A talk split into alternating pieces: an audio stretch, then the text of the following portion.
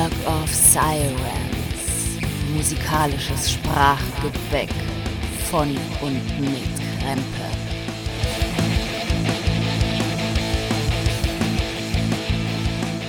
Hallo und willkommen zu einer weiteren Ausgabe unserer Klassikerabteilung. Heute mit Machine Head von Deep Purple. Und Machine Head ist eines jener Alben, das seine Standfestigkeit unter Rockfans aller Zeiten und Welten und Dimensionen in der ganzen Welt wohl für alle Zeiten behaupten wird. Es ist eines jener Alben, das in keiner Sammlung eines ernstzunehmenden Musikliebhabers fehlt. Und wenn ihr jetzt zu denen gehört, die sagen, oh, aber mir, mir fehlt dieses Album, dann lauft zum nächsten Dealer, Record Dealer und besorgt euch das. Denn in eurer Musiksammlung fehlt das. Und es ist bei weitem nicht das einzige Album von Deep Purple, wo das zutrifft. Also nicht das einzige Album, das äh, Klassikerstatus hat und das man unbedingt besitzen muss. Man muss nicht alle besitzen von Deep Purple, es sei denn, man ist ein Deep Purple Fan oder man ist ein Komplettist. Aber es gibt mehrere Alben von Deep Purple, die man besitzen sollte, um den Käse fett zu machen. Und heute geht's um Machine Head, denn es ist 50 Jahre her, dass dieses Album erschienen ist. Und nach diesen 50 Jahren klingt Machine Head noch immer genauso frisch wie eh und je.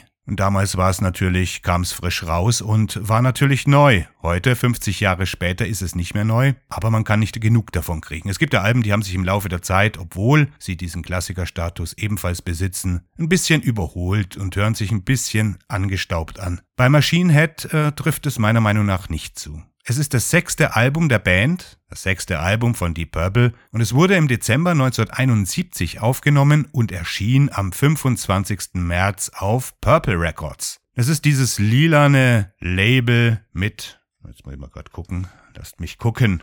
Ja, genau, das ist die, das ist ein P. Ja, ich wusste immer nie, was es ist. Auf der anderen Seite ist es auch ein D. Oh, wie, wie intelligent, ne?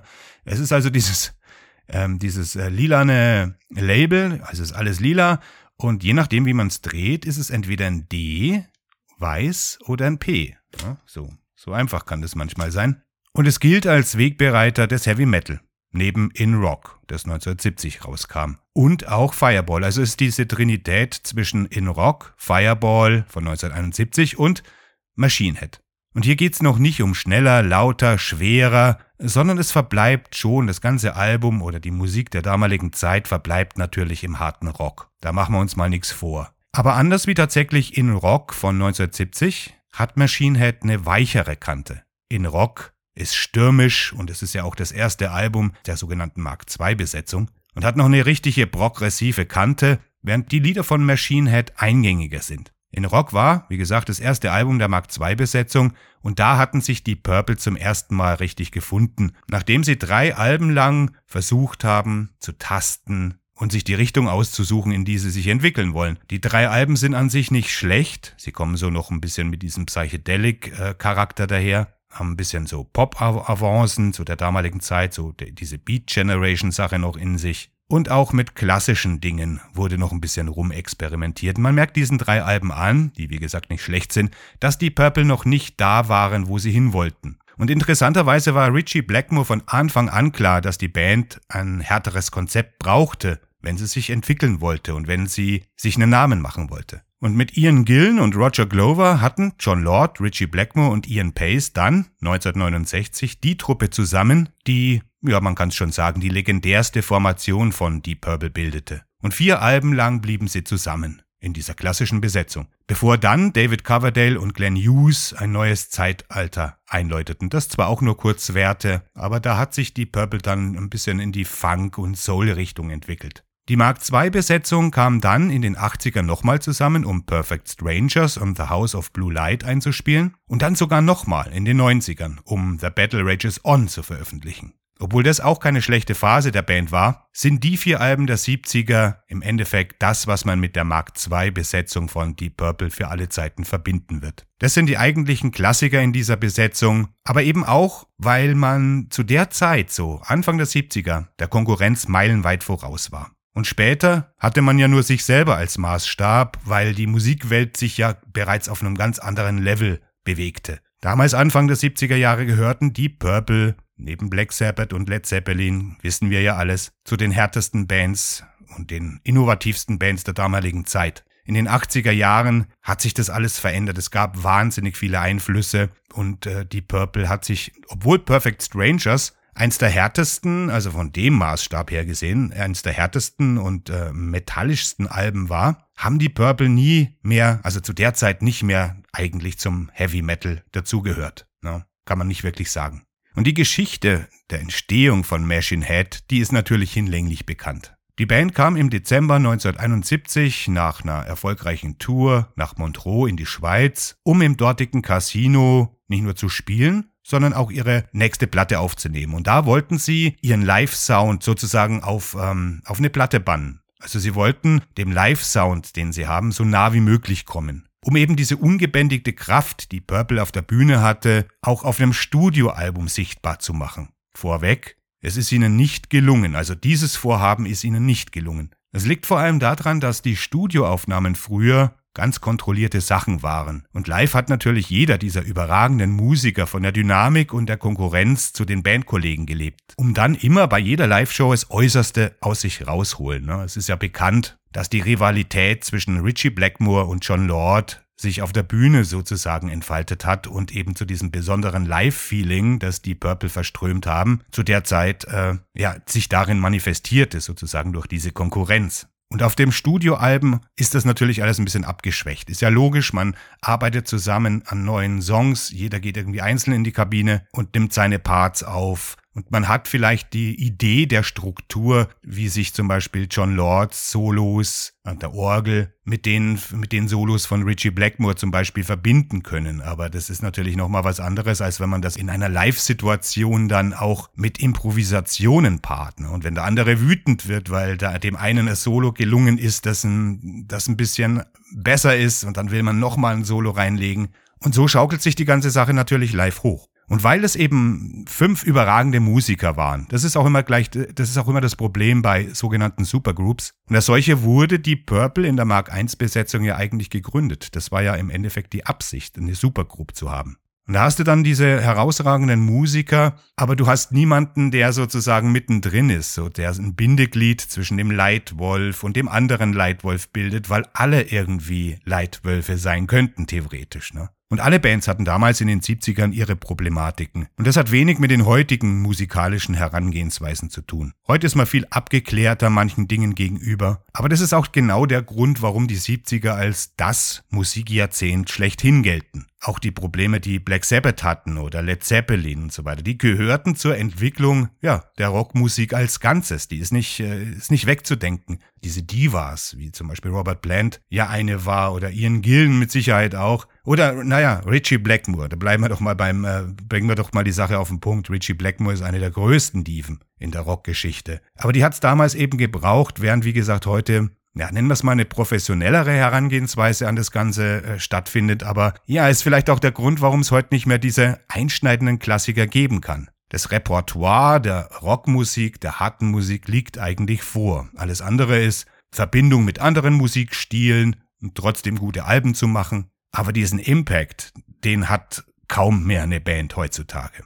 Auf den ersten Blick schauen wir uns jetzt mal Machine Head ein bisschen genauer an. Ist da eigentlich gar nichts außergewöhnlich Neues dabei für 1972. Weder sind die Gitarren so verzerrt wie die von Tony Iommi, was ja damals auch ein Novum war und zum ersten Mal so gehört wurde, wie Black Sabbath das auf ihren ersten Alben zelebriert haben. Noch hat das Album die furiosen Parts von In Rock. Nur Highway Star und Pictures of Home bringen ein bisschen Tempo in die ganze Angelegenheit. Und selbst die Blues-Einflüsse von Maybe I'm a Leo und Lazy sind zwar hier und da ein bisschen hektisch, aber nie im Übermaß, sodass man unterm Strich sagen kann, dass das Album die individuellen Fähigkeiten jedes einzelnen Musikers in den Vordergrund stellt. Und hier keiner versucht, den anderen zu übertrumpfen, wie ich es gerade gesagt habe. Live war das ja eben was völlig anderes. Und von diesen musikalischen Fähigkeiten ist das ganze Album voll. Es ist also durchaus ein Höhepunkt nicht nur im Katalog von Deep Purple. Aber kurioserweise ist es die im selben Jahr erschienene Live-Scheibe, die Machine Head in den Olymp katapultierte, beziehungsweise Deep Purple als Band in den Olymp katapultierte. Es liegt also nicht an dem Song Smoke on the Water, diesem völlig überspielten, aber auch gleichzeitig irgendwie, ja, brillanten Song, den es ohne den Casino-Brand in Montreux, zu dem wir gleich kommen, nicht gegeben hätte. Smoke on the Water kennen auch Leute, die gar nicht wissen, dass es von Deep Purple ist. Und äh, ich glaube, es gibt keinen jungen Menschen, der sich eine Gitarre gekauft hat und nicht als erstes Riff versucht hat, Smoke on the Water zu zocken. Denn so einfach es ist, diesen Riff zu spielen, um, umso effektiv ist er natürlich auch. Ja, es ist leicht zu lernen und er hat natürlich eine Effizienz, die seinesgleichen sucht. Und trotzdem wirkt Smoke on the Water auf Machine Head fast ein bisschen wie ein Fremdkörper. Und es liegt natürlich auch daran, dass es überhaupt nicht geplant war. Hätte es, wie gesagt, diesen Brand in, im Casino nicht gegeben, hätten wir auch kein Smoke on the Water. Das als letztes Lied. Es fehlten sowieso noch sieben Minuten. Die Band hatte also zu wenig Material und musste sich sowieso was einfallen lassen. Und da kam ihnen die textliche Inspiration von einem brennenden Casino, dem Smoke on the Water und dem Fire in the Sky natürlich gerade recht. Und natürlich auch das, was Richie Blackmore als Fingerübung auf der Bühne spielte bei den Soundchecks. Dieses Dä, Dä, Dä. Hätte ja niemand gedacht, dass da ein Lied draus werden wird. Um auf die Live-Scheibe nochmal zurückzukommen, dass das ganze Tor in himmlische Sphären überhaupt äh, aufgestoßen hat, ist natürlich Made in Japan. Und bei diesem Doppelalbum sind sich viele einig, dass es sich dabei um das beste Live-Album aller Zeiten handelt. Bleiben wir mal jetzt mal im Rocksektor. Ich kann jetzt natürlich nicht für andere Live-Alben sprechen. Und das war noch früh im Jahrzehnt. Wie gesagt, wir befinden uns 1972. Und die Purple wollten das Album eigentlich überhaupt nicht machen. Und wenn, dann wollten sie es nur auf den japanischen Raum äh, beschränken. Es war noch nicht die Zeit, in der jede Band ihr Live-Set anbieten musste, wenn sie was auf sich hielt. Aber dann, auch von Made in Japan ausgehend, waren die 70er Jahre das Jahrzehnt der Live-Alben. Da kamen die besten Live-Alben aller Zeiten raus. Mitunter. Später gab es dann zwar auch noch welche, aber die 70er Jahre waren wirklich geprägt von diesem Live-Angebot, das jede Band im Repertoire hatte. Und dieses Album war so nicht Machine Head, das die Purple neben Led Zeppelin zur größten Band äh, Anfang der 70er Jahre machte. Klar könnte man jetzt noch Black Sabbath mit reinnehmen, aber Black Sabbath und Led Zeppelin wurden äh, von der Presse gehasst. Die Purple hatte das Problem nie. Da gab es noch andere, zum Beispiel äh, Grand Funk Railroad, die wurden auch von der Presse gehasst. Jetzt muss man sich natürlich fragen, warum wurde Deep Purple nicht gehasst? Ich weiß es nicht, woran es lag. Vielleicht lag es daran, dass hier ein anderer Habitus war. Man ging auch mit der Presse irgendwie anders um, aber das ist jetzt eine ganz andere Geschichte. Und warum damals äh, die Purple überhaupt in die Schweiz gingen, das hat äh, mit der damaligen Steuerpolitik in Großbritannien zu tun. Es sind ja viele immer wieder geflüchtet, viele Bands haben verzweifelt versucht, irgendwie diesen äh, komplizierten Steuermechanismus von Großbritannien zu umgehen, weil, weil fast alle großen Bands, die damals aus England oder eben Großbritannien kamen, immense Steuern dafür zahlen mussten, wenn die Musik in Großbritannien selbst aufgenommen und publiziert wurde. Wie gesagt, das ist eine ganz komplexe Sache, aber runtergebrochen ist es so, wenn die Musik in einem anderen Land aufgenommen wurde, dann griff da irgendwie ein anderes Steuerrecht. Und so haben natürlich die Bands versucht, ihre Musik im Ausland zu produzieren. Und dazu haben sich Purple dann das allseits beliebte mobile Studio der Rolling Stones äh, gemietet und sich aufgemacht in die Stadt, die hauptsächlich damals und auch heute noch für ihr überragendes Jazzfestival bekannt ist. Davon gibt's in der Schweiz übrigens mehrere. In Lichtensteig, wo ich kurze Zeit gewohnt habe, da gab's auch eins, aber das ist natürlich nichts gegen das Jazzfestival von Montreux. Montreux selber liegt am Genfer See und ist seit den 60ern ein beliebtes Ziel gewesen für Bands, überhaupt dort aufzuspielen. Also nicht nur Rockbands, nicht nur Jazzbands, sondern wenn man in Europa war, auch für die, die aus Amerika kamen, galt, man muss in Montreux spielen. Und eigentlich ist Montreux nichts Besonderes. Es ist ein schönes kleines Dörfchen, wie gesagt, am Genfer See gelegen, aber doch ein ziemlich verschlafener Ort. Und es scheint so, als hätten Rockbands aus der ganzen Welt ein Fable dafür, auf in verschlafenen Nestern zu spielen. Ich meine, White Lake, wo das Woodstock Festival 1969 stattfand, ist ja ebenfalls die Ruhe selbst. Da gibt's ja nichts außer Kühe und Hühner und ähm, Hasenköttel und solche Dinge, ne? Bevor Horden von Hippies dann dort einfielen. Ja, heute ist es eine Pilgerstätte für Musikliebhaber aus der ganzen Welt. Der berühmteste Acker, ja, der berühmteste Acker der westlichen Welt sozusagen. Da nimmt man sich dann einen Spaten mit und gräbt sich äh, 30 Zentimeter Boden aus, den man dann daheim auf die Fensterbank stellt, ne, und sagt, hier, heilige Erde, Woodstock. So, Und jetzt könnte man natürlich sagen, natürlich brannte das Casino ab, als Frank Zappa mit seinen Mothers dort spielte. So war es nämlich. Und zwar am 4. Dezember. Aber der eigentliche Grund ist natürlich nicht Frank Zappa, sondern weil ein Fan mit einer Leuchtpistole, also eine Leuchtpistole abgeschossen hat.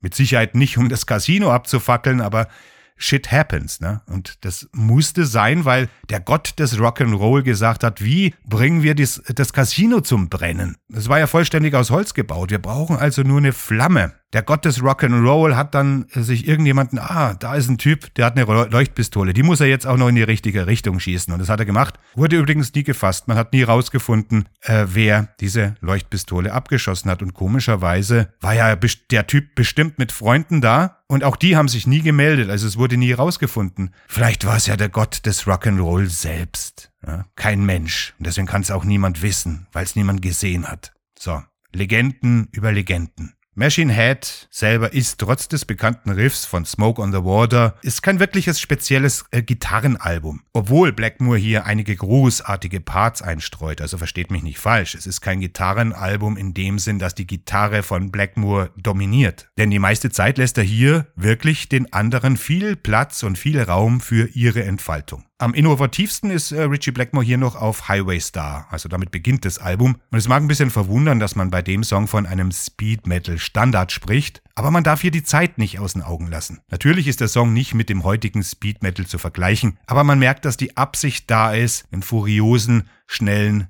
Song zu entwickeln. Und die spiralförmigen Melodien wurden später von vielen traditionellen Metal- und Power-Metal-Bands aufgegriffen. Deswegen gilt Highway Star als Speed Metal-Klassiker. Was noch bemerkenswert ist, sind die Soli im weiteren Verlauf des Songs, denn äh, Blackmore verwendet hier einige ungewöhnliche Notenmuster, die sich völlig äh, anders, die völlig anders daherkommen als die üblichen Rockskalen zu der damaligen Zeit. Und Richie Blackmore hat das ja oft gemacht und das hat er auch bei Rainbow gezeigt. Er hat ja selbst immer irgendwie so klassische Momente eingestreut in die Musik und hat in fernöstlichen ähm, Tonskalen gewildert und so weiter.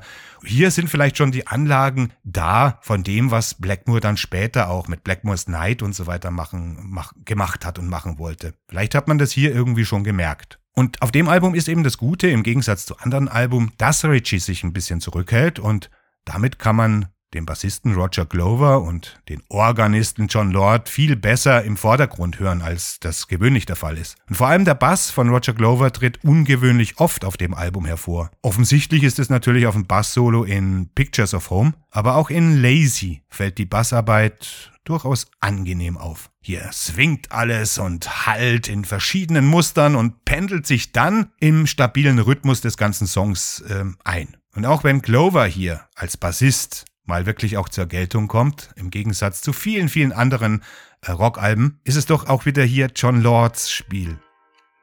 So, so. Das ist jetzt nicht John Lords Spiel. Das ist die, das sind die Glocken von Rom. Die, das lassen wir es mal kurz durch.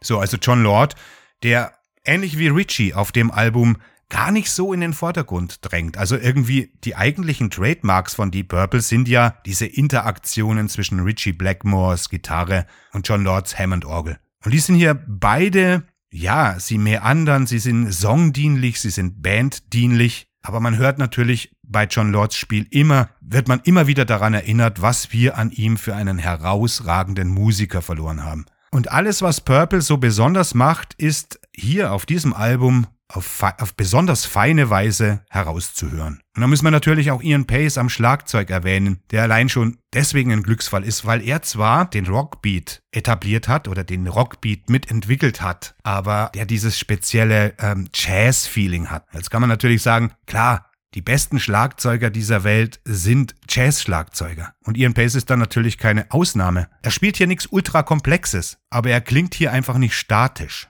Heutige Schlagzeuger klingen oftmals statisch. Ihr können jetzt mal unbenommen, aber ein gutes Schlagzeugspiel wird eben nicht durch Geschwindigkeit und ständige atemberaubende Wechsel definiert. Das ist ein Faktor, der so ein bisschen akrobatisch daherkommt, aber ein guter Schlagzeuger hat eben die Möglichkeit, in jeder Phrase, die er spielt, dem Song was hinzuzufügen. Nicht einfach nur die Band zu begleiten und ähm, taktmäßig zu unterstützen oder beziehungsweise anzuleiten, sondern eben als Schlagzeuger dem Song so die Atmosphäre zu bereichern, aus dem Hinterhalt, aus dem Hintergrund. Und da nehmen wir mal die, die schnellen Fills in Space Trucking zum Beispiel oder die, äh, die Drum-Solo-Abschnitte in Pictures of Home, um das zu verdeutlichen. Es ist eine ziemlich präzise Arbeit, die jetzt wirklich für heutige Verhältnisse durch dieses ganze Akrobatentum, das Schlagzeuger heute haben, äh, sich vielleicht für das ungeübte Ohr langweilig anhören und denken, ja, was ist das jetzt? Das ist halt ein alter 70er Jahre Schlagzeugsound. Aber so einfach ist es nicht. Dieses Feeling, das Ian Pace in jeden Schlag setzt, das ist wirklich, macht ihn zu einem der herausragendsten Schlagzeuger der ganzen Musikgeschichte überhaupt. Und er ist ja nicht gerade für wenige Leute ein großes Vorbild. So, jetzt haben wir mal einen kurzen äh, Überblick über Machine Head gewonnen. Und wie gesagt, wenn bei In Rock die progressiven und ähm, aggressiven Songs dominieren, mit langen Soloabschnitten und vielen Tempowechseln und so weiter, ist es bei Machine Head eher, die Songs sind einfacher und eingängiger, aber deswegen nicht weniger großartig. Und man kann sie auf dem ganzen Album im Endeffekt in äh, zwei Kategorien einteilen. Die mittelschnellen, zu denen Stücke wie Never Before und Smoke on the Water gehören, und die schnelleren wie Space Trucking oder eben Highway Star. Der zweite Song auf dem Album, Maybe I'm a Leo, der ist ein bisschen anders und auch schwächer als der Rest vom ganzen Album meiner Meinung nach. Tatsächlich finde ich, das ist der schwächste Song auf der ganzen Scheibe. Aber danach, wenn dann das Schlagzeugsolo den Beginn von Pictures of Home einläutet, da weiß man, das wird ein gutes Album sein, auch wenn der zweite Song ein leichter Hänger war. Never Before ist dann ein poppiges Stück, aber es ist weit davon entfernt, ein Filler zu sein. Es hat eine gute Melodie und ist sozusagen die Vorstufe zu dem, was dann mit Smoke on the Water kommt. Und Smoke on the Water, ja, ich halte das Ding, den Song selbst, nicht für ein Meisterwerk. Viele behaupten, sei eines der besten Songs äh, aller Zeiten.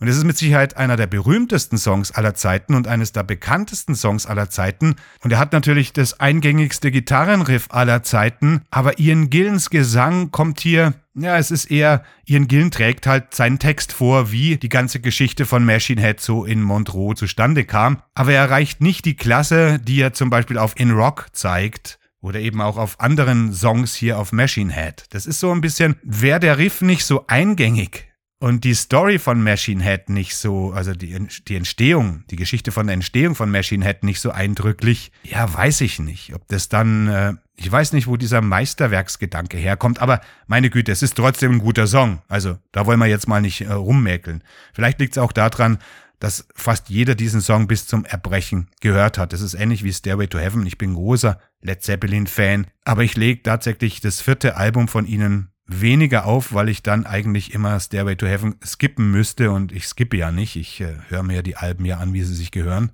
Deswegen lege ich äh, das weniger auf und deswegen lege ich wahrscheinlich auch Machine Head weniger auf, damit ich Smoke on the Water nicht skippen muss. Aber ich höre das Album ja jetzt auch nicht täglich und äh, wenn man es dann alle paar Jahre mal auflegt, kann man auch Smoke on the Water ertragen. Das war's jetzt von mir. Klassikerbesprechung Deep Purple, sechstes Album Machine Head. Sagt mir gern in den Kommentaren, was ihr zu diesem Album für eine Beziehung habt, wenn ihr überhaupt eine habt. Und äh, ansonsten bleibt mir wirklich nichts anderes übrig, als euch einen guten Tag, eine gute Zeit zu wünschen und keep on rockin'. Wir hören uns.